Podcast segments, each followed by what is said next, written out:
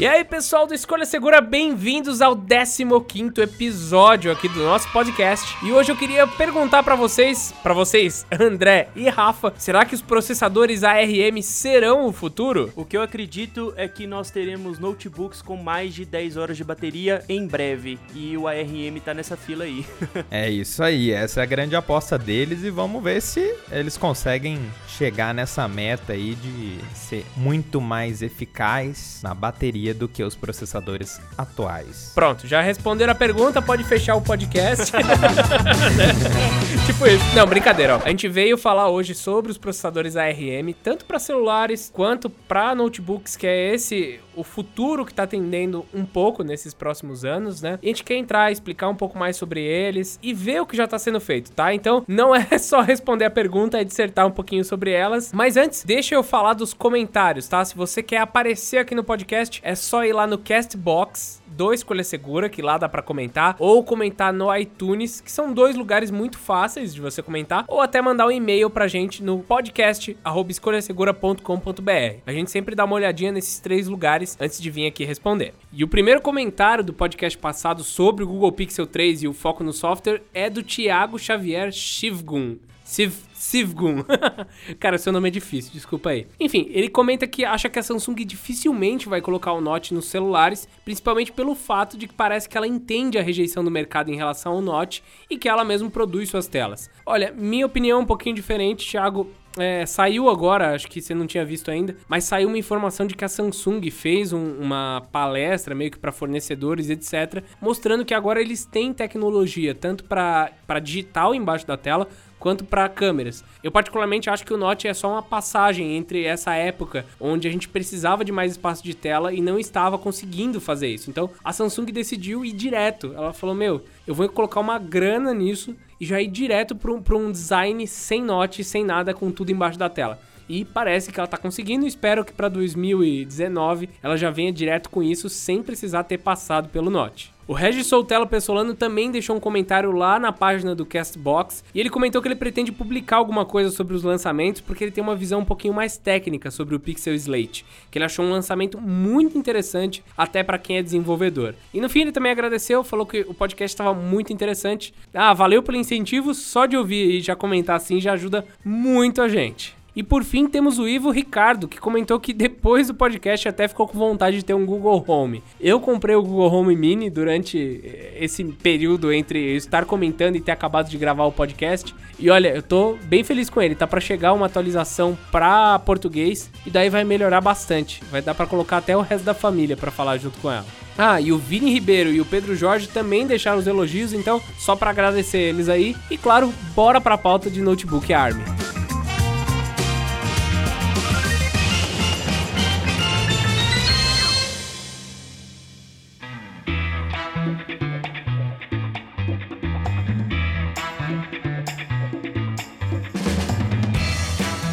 Começar, acho que a gente poderia entrar numa discussão que a gente até tava tendo um pouquinho antes de começar o podcast, se é ARM ou ARM, né? Porque tem o lance da empresa, tem o lance do acrônimo, não tá muito claro isso, né? Tem hora que é tudo caps lock, tem hora que é com sem caps lock. Então, é até complicado isso, porque ARM é o acrônimo de Advanced Risk Machine, ou máquina RISC avançada. E RISC é uma, um conjunto de instruções utilizadas lá do, pro, pelo processador. Mas eu sempre chamei como processadores ARM ARM e não processadores ARM. É, até fazendo a pesquisa aqui pelo pro podcast e tudo mais, eu sempre chamava de processador ARM e pronto. Aí, enfim, nessa pesquisa toda apareceram outros outros títulos, né, como processador ARM. E aí, por conta da sigla do acrônimo. Isso pega também porque lá fora eles usam, eles falam dessa maneira porque em inglês é mais fácil você falar ARM do que ARM. Então, eles eles adoram um atalhozinho na língua, eles falam que realmente fica mais fácil. Mas então, como um acrônimo, né, seria melhor chamar de ARM, mas eles gostam e chamam de ARM, né? Eu acho que se você falar qualquer um dos dois, processador ARM ou processador ARM, você vai ser entendido. O que importa é, é, ser, é ser, entendido. Não, não, tem problema se tá falando errado ou tá certo.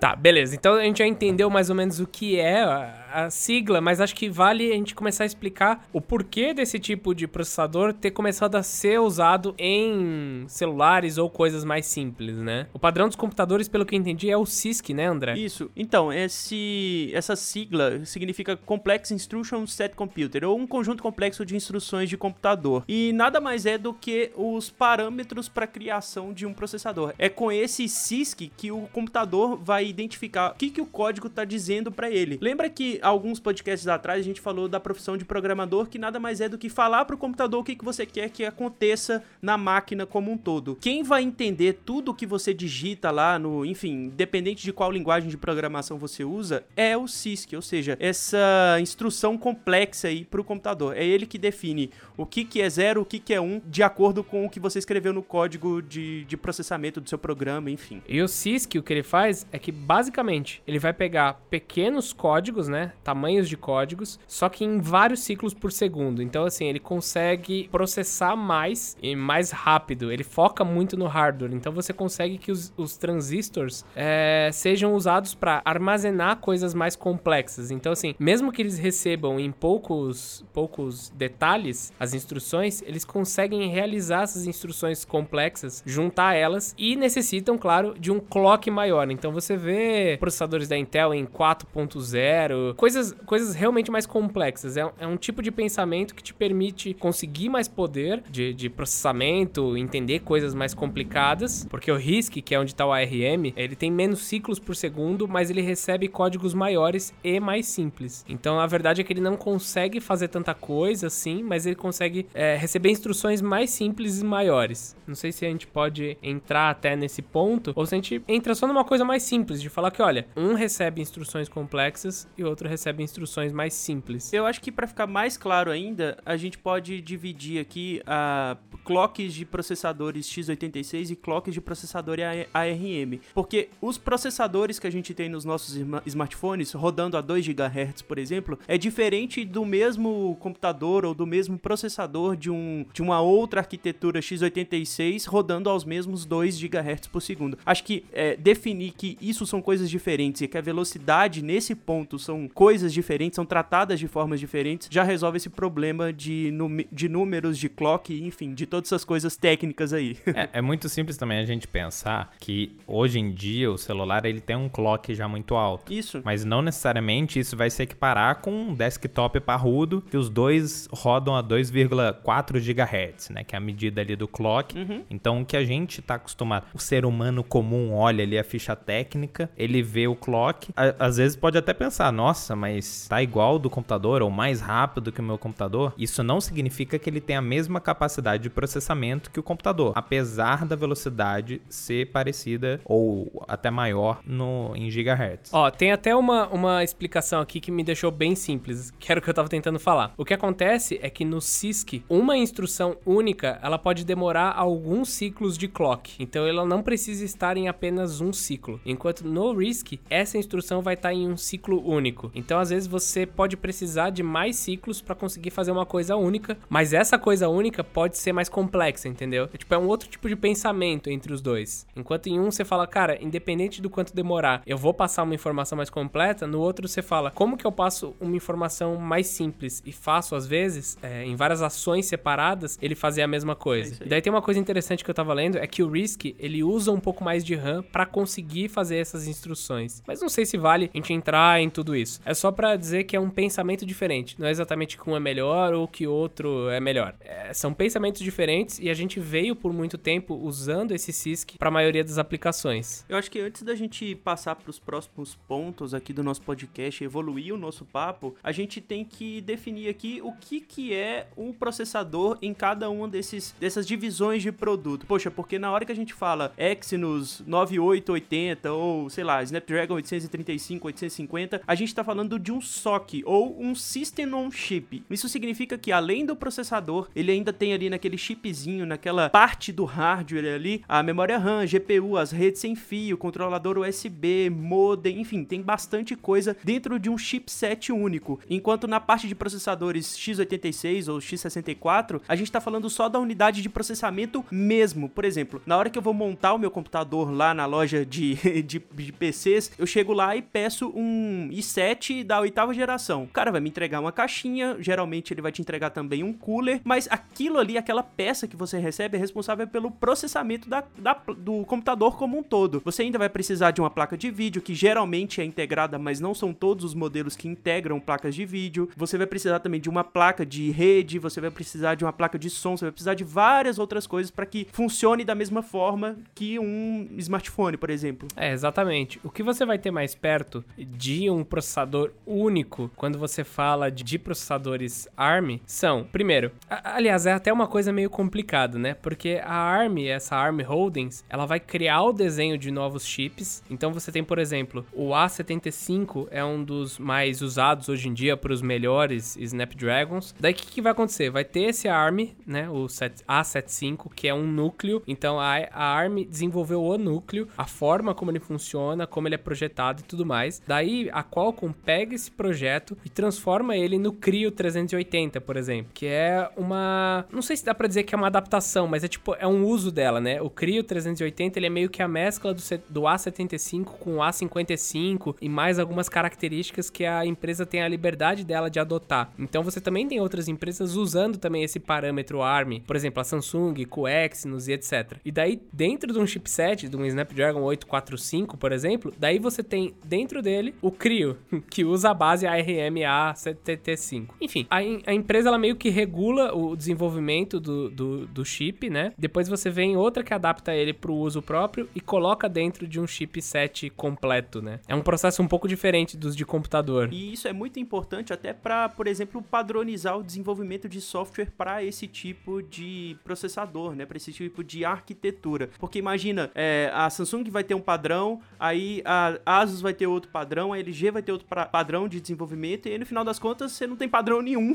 e aí vira uma bagunça. É por isso que esse tipo de, de coisa existe e é por isso que isso é tão importante partir do processamento para um novo dispositivo, para um novo chip, a partir de um padrão estabelecido por toda a indústria. E é legal isso porque a gente está acostumado a ver Android com essa fragmentação tão grande, mas mesmo no mercado de celulares Android, a gente consegue enxergar a necessidade de várias coisas que a gente não percebe serem padronizadas. Por isso que você falou, se não fosse padronizado dessa maneira, ia ser um caos. Adaptar versões, a questão de compatibilidade. Então eles fazem isso justamente para seguir um, uma linha padronizada para não ter até problema para as futuras versões de celulares. Então não tem tanta mudança nessa questão. É engraçado porque assim, esse ARM, esse Cortex A53, A75, etc, é uma microarquitetura. Só que a própria ARM, ela não pega e fabrica, tipo, ela deixa com as outras empresas para fazerem isso e as próprias empresas criam suas versões. E num passado remoto, a Intel fez isso com a AMD e a AMD acabou também criando seus próprios quando era ainda o x86, etc. Mas hoje em dia não é assim, cada uma tem a sua própria microarquitetura e eles próprios fabricam, né, e botam seu nome. Enquanto no mercado de ARM, de ARM, você vê as, as empresas, a, a Samsung, por exemplo, fabrica para outras empresas, ela tem o seu próprio, que é o Exynos, ela usa outro tipo de, de, tipo, ela acrescenta algumas coisas dela e no fim quem criou a microarquitetura é outra empresa separada. Então isso regulamenta o mercado, isso é interessante e é, e é legal porque você vê várias é, empresas usando diferente, né? Você vê, por exemplo, que o Note 9, ou o Galaxy S9, ou até o S8, etc., é o mesmo celular e ele pode vir tanto com um processador da Samsung, que tem suas próprias características, quanto com o da Qualcomm. E provavelmente eles não têm que fazer uma adaptação muito grande para conseguir mudar isso, sabe?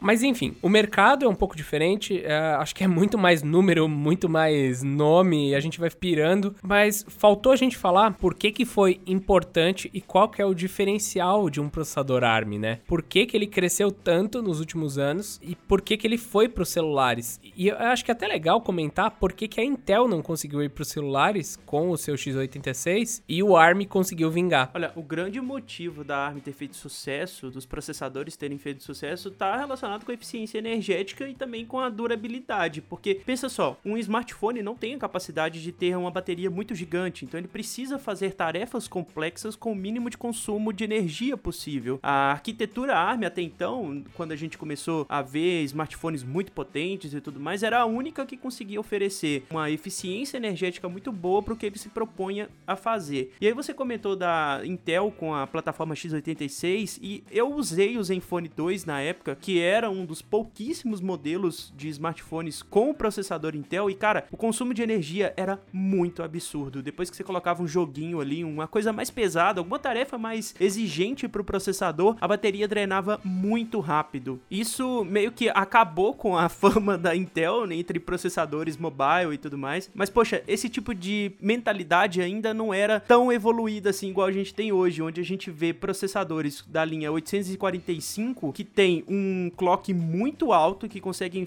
resolver problemas e tarefas, enfim, jogos e enfim, todas essas coisas aí com a qualidade muito superior ao que a gente tinha pouco tempo atrás, há 4 ou 5 anos atrás, e consumindo muito menos bateria, né? Uma das grandes evoluções, principalmente da Qualcomm, quando a gente tá falando de processadores de smartphones, que eles são a maioria, né, por assim dizer, é, foi a evolução da eficiência energética nos processadores. Eu imagino que eles até tinham um plano, né? Mas é, não sei se eles sabiam que ia chegar até esse ponto, assim, né? Tipo, de virar um baita de um, de um processador, né? Que tá começando a bater de frente com, com os outros x86. Pois é. O pior de tudo é que na época do Zenfone 2, a gente enxergava que era um processador, no caso o processador da Intel, bom de performance. Sim. Então ele tinha um desempenho bom em jogos, mas aí começou a questão de problemas de compatibilidade. Você ia instalar um aplicativo, ele não era compatível com a plataforma da Intel. A Pokémon GO fez todo mundo trocar de Zenfone 2. Exatamente. Eu lembro como demorou só para eles conseguirem, e, e olha que é, é uma base até considerável de usuários, mas imagina o trabalho por trás da cortina para fazer isso acontecer, para atualizar o aplicativo e ser compatível. Agora a gente vai ver um esforço, é até engraçado porque vai ser completamente o oposto. A Intel entrou com performance, então eles meio que se garantiam nisso, mas o problema foi a bateria. E não tem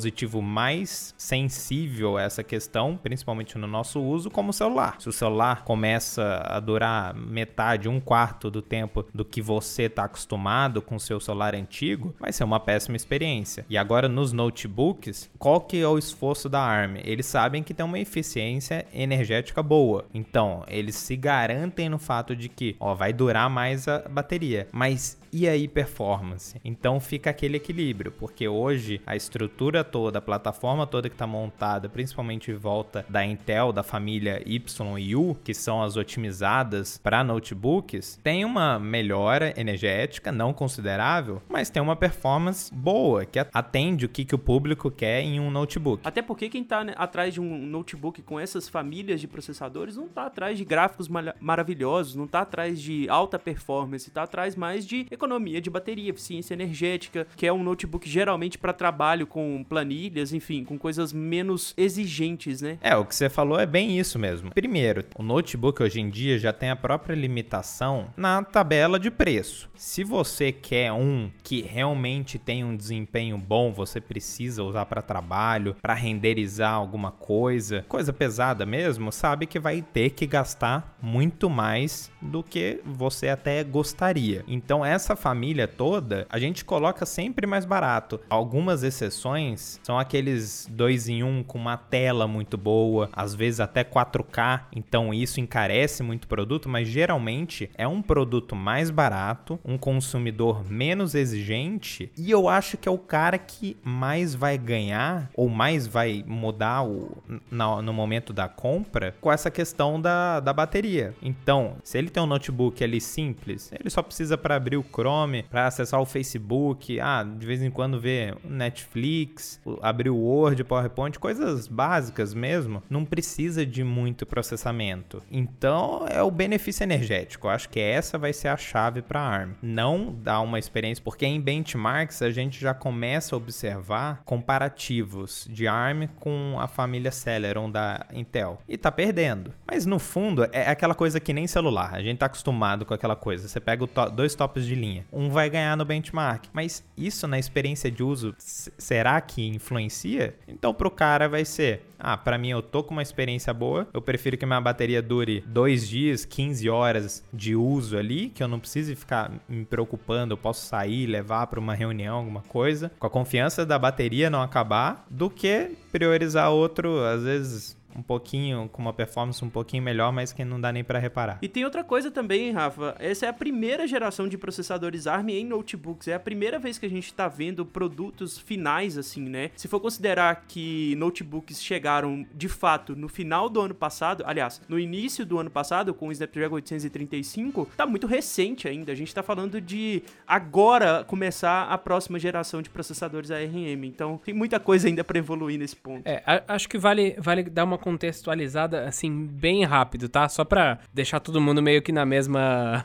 no mesmo conhecimento. Uhum. Os processadores ARM, eles servem para celulares, né? Só que como eles podem ser muito simples a muito complexos, às vezes roteador ou produtos mais simples de smart things também estão usando muito ARM. Muito, assim. Tem até alguns relógios inteligentes que já tem chips exclusivos de ARM para eles, inclusive. E por isso, a Samsung virou a maior produtora de chips no mundo. Ela passou a Intel. Então, assim, você vem desde os equipamentos mais simples, passa por celular, que são, claro, é, provavelmente as coisas mais vendidas. E daí, no ano passado, começou esse esforço de. Acho que até chegou um ponto que a gente olhou o desempenho do, dos equipamentos e falou, velho, tá chegando muito perto do, do, do que a gente tem em computador, né? Até o, o, próprio iPhone foi uma situação onde o pessoal olhou os números de benchmark e falou assim, velho, é mais do que meu Core 5.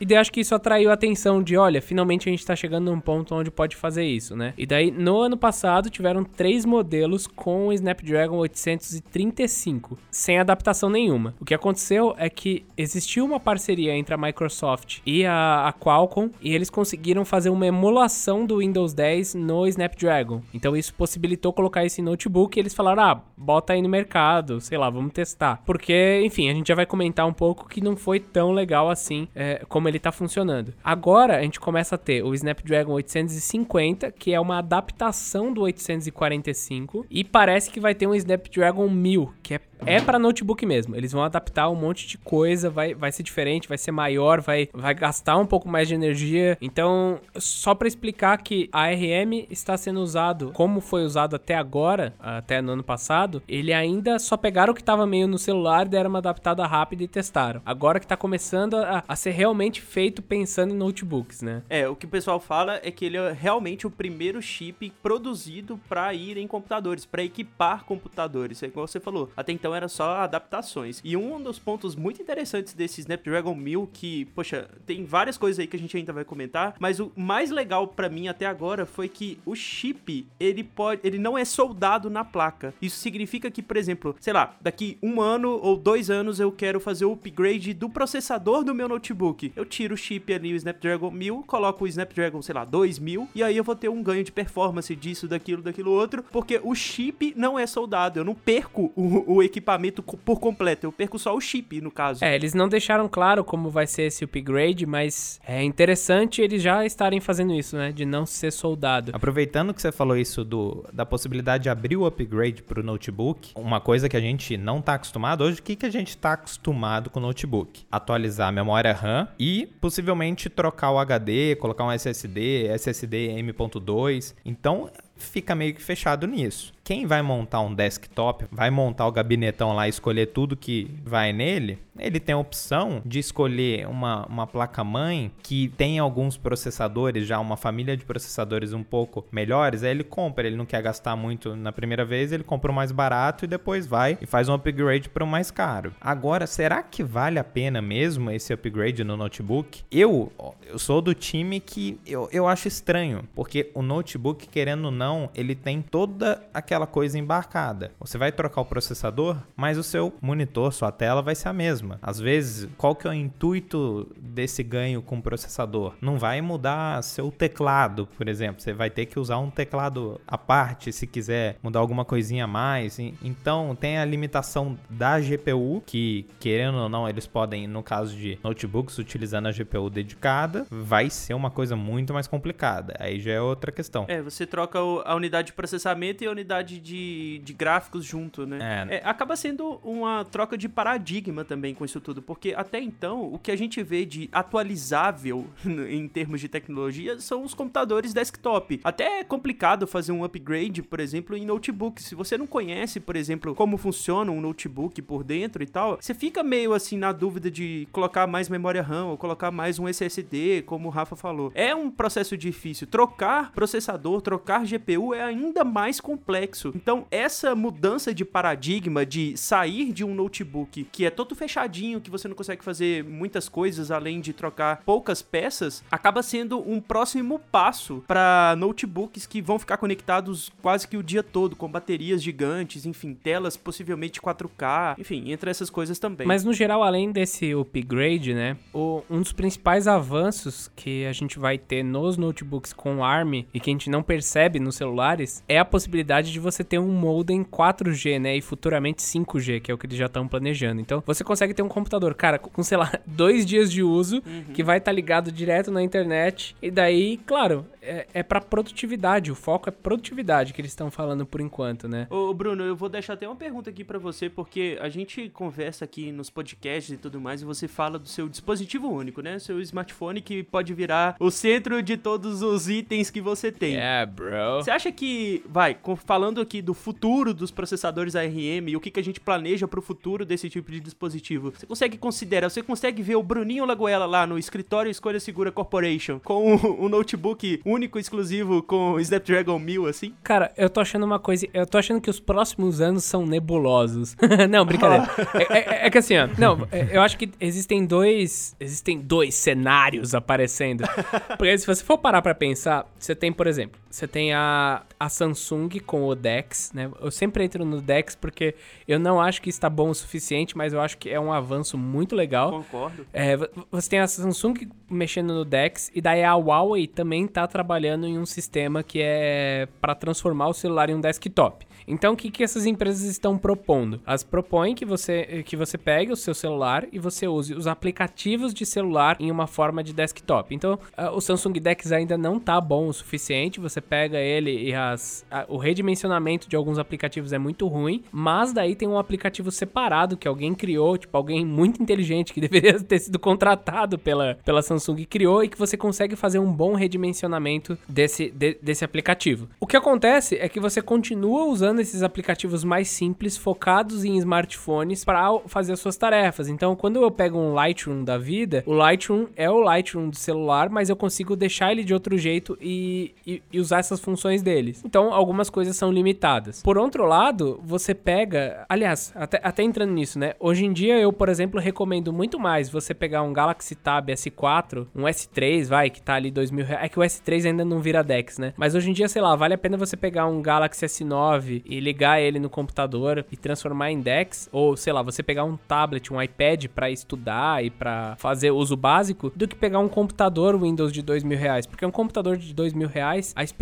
dele, ele exige muito Windows. Tipo, o Windows ele é muito pesado, assim. E qualquer aplicativo que você abre nele é muito pesado, sabe? Ele sofre. Tipo, qualquer celular de 700 reais tem uma experiência muito mais fluida do que um notebook de dois mil reais com Windows. Então, na hora que eles pegam um processador de celular pra colocar o Windows nele, ele começa a precisar muito, assim. É, então, o que o pessoal tava falando é que a experiência Windows no Snapdragon 835 não era boa. Como o Dex também no 835 não era tão legal assim. No 845, é, tem alguns pré-reviews, alguns hands-ons dos equipamentos e parece que eles estão um pouco melhores, estão já mais fluidos pra você usar só a internet mesclar algumas coisas. Mas enfim, onde que eu quero chegar, né? Que eu tô falando pra caramba. Você tem meio que duas vertentes de como unificar isso, que o notebook Windows com ARM, o que que ele quer? Ele quer bateria e ele quer poder usar o 5G. Enquanto os celulares ou equipamentos portáteis usando o Snapdragon se transformarem em centrais desktop, eles estão querendo o quê? Que você use um aparelho único e que você tenha versatilidade. Então, eles não vvão focar em desempenho. Mas aí é isso. você- eu, eu acho que tem essas duas vertentes para os próximos anos. Eu imagino que cada um vai ter o seu próprio segmento. Mas eu acho que nos dois casos, a gente tá transitando de usar para produtividade no dia a dia de Intel para ARM. Um vai ser o foco em usar aplicativos mais simples e outro vai ser o foco em conseguir mais desempenho para usar o Windows em aplicações mais pesadas. Cara, eu vejo muito esses processadores ARM entrando naqueles aqueles lugares onde você precisa só de um Celeron, por exemplo. É. Sabe aqueles pontos de venda onde o cara só tem um computadorzinho pra lançar a nota fiscal ali do cara, sabe? Esse tipo de coisa. Atendimento de, sei lá, ponto de venda, atendimento de alguns restaurantes, assim, que, sei lá, fast food, essas coisas. Porque considera, vai, é muito mais barato você manter uma plataforma assim do que manter uma plataforma é, de com Windows, que ainda você vai ter que pagar o Windows Enterprise, você vai ter que pagar a infraestrutura de rede completa, que, porque, sei lá, considerando que esses computadores com Snapdragon 1000 já vão vir com 4G, 5G, talvez você não precisa nem de uma estrutura tão grande assim de servidores e tudo mais, fica tudo na nuvem. É. Enfim. A maquininha de cartão já tem 5G, às vezes você já fecha um plano com a operadora. Ah, é? É, Eu acho que vai estar aí pra, pra simplificar esses. Por exemplo, esses dias a gente tá precisando de um notebook mais bunda possível, assim, sabe? Às vezes um, um ARM seria mais barato do que. Não, porque, assim, ó, eu quero um computador bunda. Se eu for pegar um, um, um notebook mesmo, Windows, cara, não vale pegar um Atom, um Celeron, porque ele vai, ele vai travar numas coisas bobas, sabe? É muito ruim a experiência. Sinceramente, assim, eu, eu- as experiências que eu tive com Celeron e Atom nos últimos anos, eu tenho dó às vezes de quem compra. Acho que esse é o resumo, assim. Eu tenho dó de quem tem que usar. Sabe, pelo menos um Core 3. Pelo menos. Mas daí já é muito caro e eu imagino que o ARM vai pegar esse espaço aí.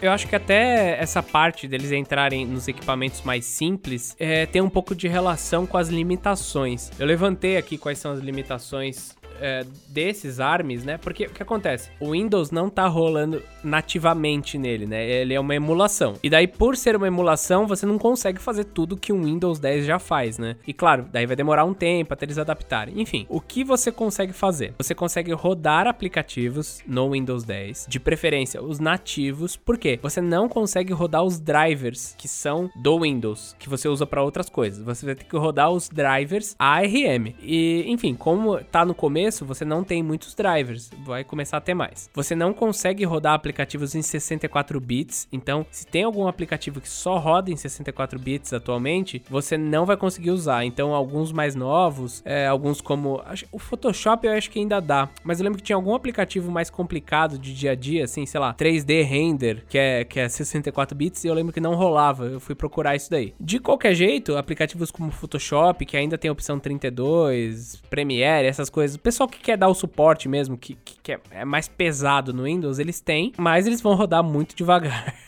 Aliás, fazer renderização em processador ARM é muito ruim, é muito ruim. Mas enfim, já vou passar por isso. Alguns jogos não rodam com, com ARM, então qualquer coisa com OpenGL 1.1 pra cima não funciona. É, e os aplicativos assim mais comuns vão bem. Então, se você usa o internet, o internet não, né? Olha, eu já errando. O Edge, o Edge vai muito bem. Ele funciona como se fosse realmente num celular ou em outro ou num computador. Agora, se você for tentar colocar o Chrome que não tá otimizado, ou pelo menos não estava até o 835, ele vai muito mal. Então tem que ter uma otimização por parte da Microsoft. É, eu comecei a ver vídeo e atrás disso e o pessoal de benchmark, benchmark não roda, então não dá pra entender direito como que esses processadores estão performando, mas daí alguns benchmarks, sei lá, de abertura de HTML e outras coisas mais simples assim, até que vão. É, e pelo que eu vi, o 835 para jogos que são meio de Android, sabe aqueles jogos adaptados para Android, tipo Asphalt 8 no Windows? Esses jogos vão bem e o 835 ele ia melhor do que, que um Xiaomi Lapbook Air que tem o Atom N3450, que você ainda vê muito aqui no Brasil, ali perto dos mil, mil duzentos reais. Então assim, o, o, o que eu tava entendendo do ARM, ou pelo menos do Snapdragon 835, o que rolou no ano passado é que assim, você tem alguns aplicativos, poucos aplicativos fechados funcionando bem no Windows, onde ele consegue superar um processador básico de entrada. Em todas as outras coisas mais complicadas, ele tá sofrendo bastante ainda. Então, essa coisa é automatizar, é, é melhorar o processador, então o Snapdragon, 10 é, o Snapdragon 1000 vai vir, vai vir maior, vai vir mais parrudo, vai gastar mais energia, vai provavelmente já tá adaptado para outros aplicativos. É um processo, né? A gente tem que levar em conta que isso ainda tá muito no início. O que, que acaba gerando tanta expectativa é por ser um player muito grande entrando no mercado que ele ainda não estava inserido. Então isso gera uma expectativa de que, pô, eles vão fazer a coisa direita. Mas agora, a melhor analogia que eu consigo fazer, com certeza vocês vão lembrar do netbook. Passei a faculdade com isso. Aquela tentativa de oferecer um mini notebook, mas qual que era o problema? O desempenho era horrível, a experiência acabou sendo horrível. E quem pegou o netbook acabou ficando com uma bomba na mão. Meu conselho é o seguinte: essas primeiras gerações é para quem tá afim de arriscar. Não vale a pena você pegar pensando no longo prazo, pensando num aparelho que vai durar mais tempo na sua mão. Nesse ponto até vale mesmo você considerar um notebook mais barato por enquanto. Agora, quando o sistema tiver mais maduro, melhor compatibilidade de aplicativos, aí eu acho que começa a valer a pena, porque hoje ainda é muita especulação, a gente ainda tá muito no campo da imaginação, não tá tanto, Exato. não tá tão tangível como vai ser esse produto realmente na mão do consumidor. É, e é engraçado porque, o Rafa, eles estão fazendo alguns modelos caros com uma configuração, construção, tela, tipo, parruda, assim, bonito e tal. Mas daí tem esse lance, às vezes, de velocidade, da experiência ainda não tá tão fechadinha, né? Então, é, enfim. Será que não acaba flopando que nem o Chromebook Pixel? Não,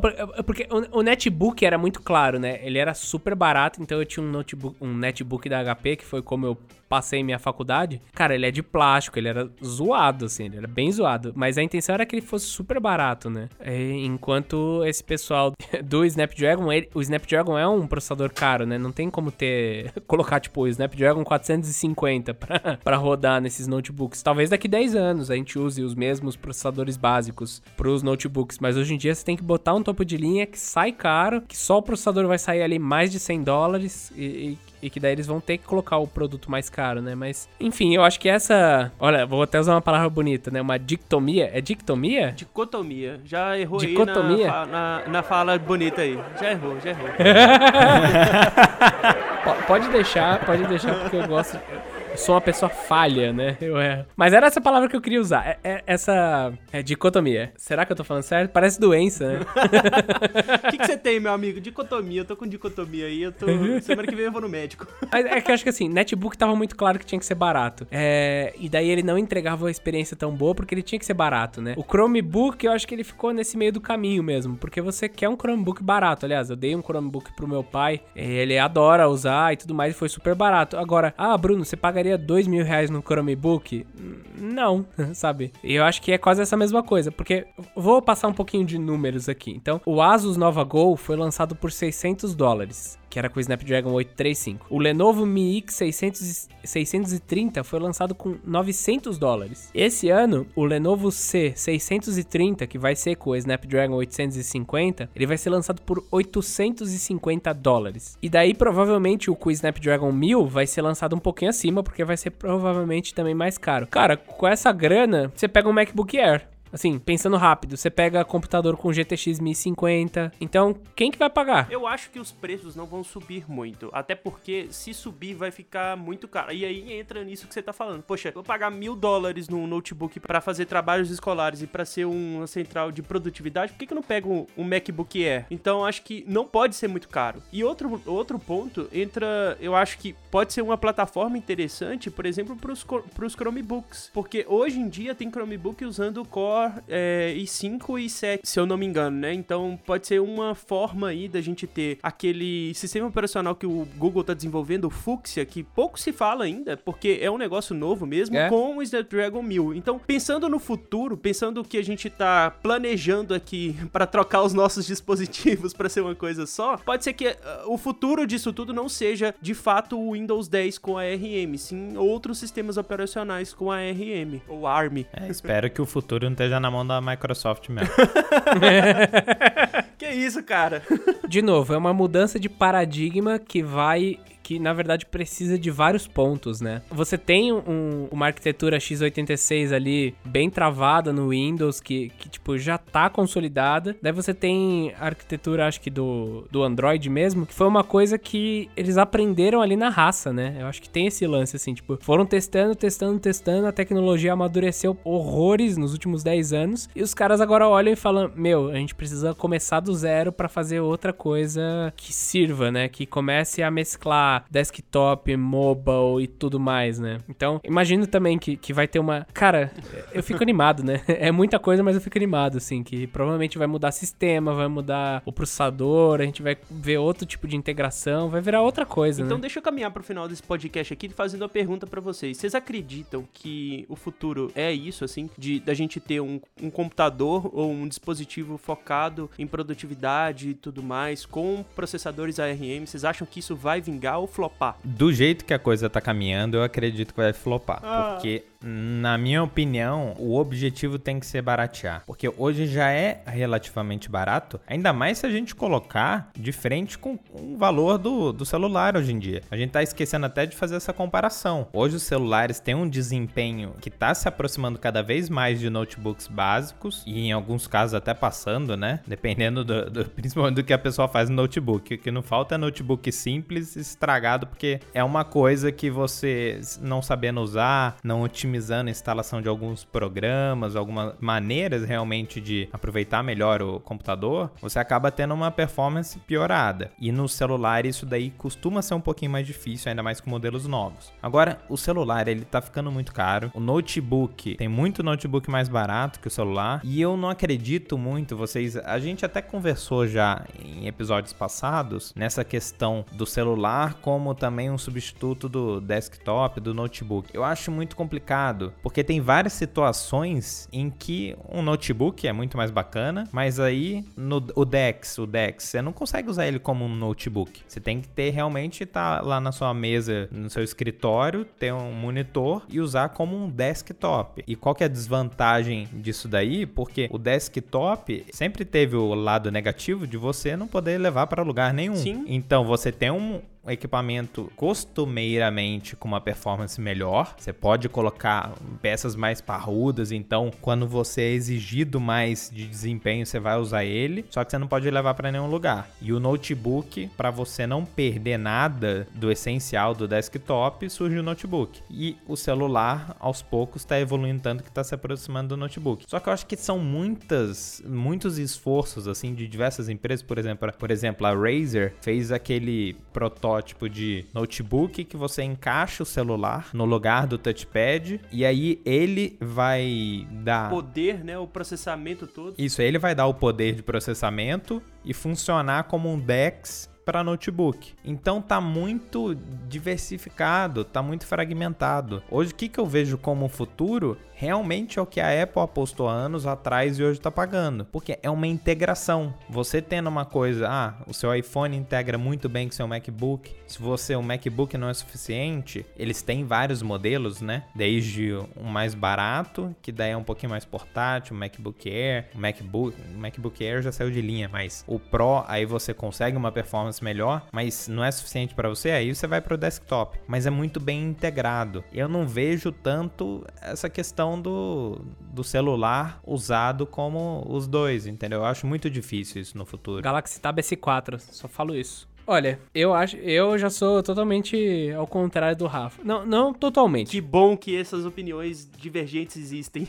Não totalmente. Eu acho que assim, existem alguns tipos de pessoas, né? Como eu falei, meu pai consegue sozinho usar um Chromebook em casa. Eu já não consigo. Mas eu, por exemplo, consigo resolver uma grande parte do meu dia hoje no celular, mas eu odeio ficar nele. Então assim, eu perco um pouco de velocidade. Eu consigo, atualmente, eu consigo usar o Dex. Eu consigo viver sem o computador, eu consigo usar só o Dex. Eu perco um pouco de velocidade na digitação. Hum, sinto um desafio aí para um vídeo do YouTube, hein? Olha aí. Um mês sem o notebook ou desktop. Consigo. Olha. Com, com, o tab, com o tab. Digo mais, eu consigo viver só, Não, não me coloque tablet nisso daí não. Não quero ouvir Tab S4 não. só com o Dex. Note 9. Ah, ó, a gente deixa você usar o Note 9. Puta, é que daí eu vou precisar ficar com o Note 9. Enfim, vou fazer esse. Ó, eu, eu vou falar um pouco do, do meu dia a dia, como que eu consigo fazer, tá? Nos últimos dias, na última semana, eu consegui usar bastante o Note 9 aqui no estúdio, então sentar e ligar ele aqui na- numa tela. E quando eu chego em casa, geralmente eu uso uso só o iPad. Então, querendo ou não, assim, eu consigo usar só o iPad, o que me falta é colocar ele numa tela para conseguir mexer com o mouse e, e, digitar. Eu consigo isso com o Note 9 e me incomoda às vezes ter que ficar com ele na mão. Eu, seria legal realmente ter um notebookzinho e tal. Mas eu conseguiria. Cara, se tivesse alguma dessa coisa aí que você tá falando de conectar o Note 9 numa carcaça de notebook, cara, para mim ia ser perfeito, entendeu? Uma mescla de Tab S4 com o Note 9. Bruno, você tá roubando, Bruno, não vale assim. Tá, a gente tá falando só de um dispositivo. Ai, caralho. é porque já começa a dificultar muito, imagina. O cara tem que comprar um monitor para quando for usar com o desktop, tem que ter o teclado, tem que ter o mouse. É verdade. Aí depois ele tem que comprar a carcaça do notebook. É mais fácil comprar o aparelho mesmo separado, você pode até usar os dois ao mesmo tempo, entendeu? E essa que é a dificuldade. Você tocou num ponto importante. Eu acho que é essa a dificuldade. Precisar de um monte de acessório. Ah, mas cara, se você for pensar que. O... É que daí não é uma integração, né? É, sendo sincero, o Tab S4, ele consegue, de certa forma, substituir o meu notebook. Mas não vai substituir o meu celular. Uhum. Bom, o Note 9, ele consegue substituir o meu celular e um computador de mesa. Não existe nada que seja celular, notebook e computador de mesa ainda. Mas esses dois acessórios conseguem cada um substituir uma parte é, do dia. Uhum. Então, hoje em dia eu tenho o quê? Um celular e um notebook. eu ainda não consigo fazer essa troca inteira. O que eu consigo fazer é trocar o, o celular e o celular virar celular e notebook. Mas enfim, Falando dos notebooks com ARM, eu acho que em primeiro momento eles vão flopar, só vai ter quem tá interessado mesmo, porque eles são notebooks caros e com um desempenho ainda mais ou menos, além de não ter integração com alguns outros, alguns outros softwares. Então assim, para que que eu vou querer um notebook com Windows 10 que ele caga nos, no, nos aplicativos justamente que eu queria ter no Windows 10. Cara, se, se não é pra, se é para usar o Photoshop com má, com má velocidade ou um Premiere Pro com velocidade ruim, eu uso um Android, velho, que o Android consegue me entregar uma experiência no Lightroom, no usando um Chrome, usando coisas mais simples, 10 vezes melhor do que um Windows com o mesmo processador, entendeu? Tipo, ele é muito mais leve. É, é até estranho, assim, é muito mais leve mesmo, sabe? Pois é. Cara, eu ainda acho que você vai chegar ao ponto de ter um sucesso assim em ter um dispositivo único para todas as coisas que você faz. Mas de fato, esse processador novo com a RM e do jeito que tá ainda, talvez não seja o ideal. É lógico, a gente tá muito no início dessa tecnologia, né? Pode ser que daqui dois anos a pessoa que tá ouvindo esse podcast fala assim: Poxa, vocês erraram tudo, né? Eu já tenho aqui o meu dispositivo único. Provavelmente a gente vai errar. É, provavelmente a gente vai errar. Mas eu acho que é, em um futuro, assim, a gente acaba. Talvez não também, ou sei lá, talvez a gente chegue nesse ponto, ou talvez esse não seja o ponto que a gente realmente queira. Eu acho que ainda é um negócio muito novo, ainda são dispositivos que demandam de um carinho até para você entender onde ele tá posicionado. Poxa, a gente viu alguns reviews aí para poder estudar para pauta com o Snapdragon 835 e algumas pessoas falam: "Olha, é muito bom, mas sempre tem o mais, né? Sempre tem aquele, poxa, não é assim que eu queria". Então, assim, pode ser que a gente esteja completamente errado e eu torço que sim. e eu acho que o Bruno também torce que sim, para que a gente tenha aí um, um dispositivo único, né, no futuro. Ah, é. Eu acho que de novo, no curto prazo vai flopar, no longo prazo com essa incrementação de sistema operacional, aparecendo outras coisas, eu acho que vai dar bom, assim, no longo prazo. Com software otimizado, você vê às vezes é, o Photoshop vai entrar full lá no, no iPad, não sei se vocês viram. O Photoshop vai chegar completo para iPad, velho. Ou seja, eles estão investindo em criar um software complexo em ARM, tipo em ARM, Pô, isso é muito legal. Então eu acho que no futuro as empresas vendo o interesse vai começar a ir, a ir um pouco melhor. E como a gente tava falando, esses notebooks que estão saindo agora, eu acho que vão flopar e as empresas nem esperam ganhar dinheiro com isso, sabe? É, é meio que tipo experimentar, se posicionar e tudo mais. Enfim, eu acredito no futuro do ARM, talvez não nos próximos dois anos, mas eu acredito e eu voto sim pela família brasileira. Nas minhas saudações finais, eu acrescento então desafio, já que o André falou de a gente pode estar tá errado, pode não estar tá errado. Até 2025 essa transição não vai acontecer. Até lá vai ter desktop, vai ter notebook, vai ter celular. Celular, eu acredito mais integrado com alguns tipos de acessório, talvez ensaiando um pouco esse futuro. Mas meu sonho mesmo é Minority Report no negócio. Eu quero meu celular aqui, pum, virar uma tela holográfica ali. Negócio, puta, ele é notebook, desktop, onde eu quiser aparece. Aí eu acho que vira o futuro. Fora isso, eu fico meio que na dúvida. na hora que você falou 2025, assim, eu já via o rosto do Bruno ficando triste, assim, caminhando para aquele choro. Ai, eu vou ter que ter três dispositivos na minha mochila, meu Deus. Então é isso, pessoal. Espero que vocês tenham gostado da nossa discussão sobre processadores ARM. No final do ano vão ter os lançamentos. A gente espera conseguir algum para testar, espera que venha algum pro Brasil. Se não, vai ter ano que vem, a gente vai analisar, vai falar para vocês. Mas era só para dar uma introdução do que o que realmente vai ser e o que a gente espera que seja. Eu espero de novo que vocês tenham gostado. Obrigado pela presença, Rafa e André. Muito obrigado, pessoal, por ter participado. E se vocês concordam ou discordam, não esqueçam de deixar comentários pra gente, porque é sempre bom ouvir o que vocês pensam também. Abraço. E se ficou até agora para ouvir a nossa voz, manda uma direct no arroba Escolha Segura no Instagram, perguntando se você quer o Bruno usando um mês o Note 9 sem notebook desktop. muito bom, muito bom. Manda sim, eu quero saber se vocês querem o super desafio Bruno Interconnected. Então, um abraço. Falou, pessoal. Até Valeu. mais. Valeu, falou. Até semana que vem.